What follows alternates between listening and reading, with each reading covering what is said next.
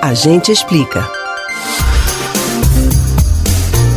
Uma carreira acadêmica bem-sucedida exige muita dedicação desde a etapa da graduação. Concentrando esforços no desenvolvimento de pesquisas, os estudiosos podem alcançar níveis como mestrado e doutorado.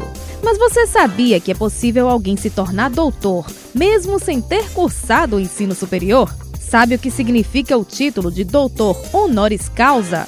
A gente explica. Honoris causa é uma expressão do latim que significa por causa da honra. Isso já diz muito sobre o título de doutor honoris causa, uma alta honraria concedida por universidades. Não existem exigências quanto à escolaridade da pessoa graciada, que pode nem sequer ter chegado ao ensino superior. Esse tipo de certificação já era praticado pelas primeiras universidades europeias no século XV, reconhecendo a importância do trabalho de filósofos e teólogos da época para a academia. A partir do século XVIII, a honraria passou a ser oferecida também a personalidades que não faziam parte das instituições de ensino. No Brasil, a homenagem começou a existir nas primeiras décadas do século XX, sendo concedida pela então Universidade do Brasil, a atual Universidade Federal do Rio de Janeiro. A condecoração é dirigida a pessoas com atuação de destaque, geralmente já reconhecidas pela sociedade, em áreas como educação, cultura, tecnologia, combate à fome ou outras contribuições humanitárias excepcionais.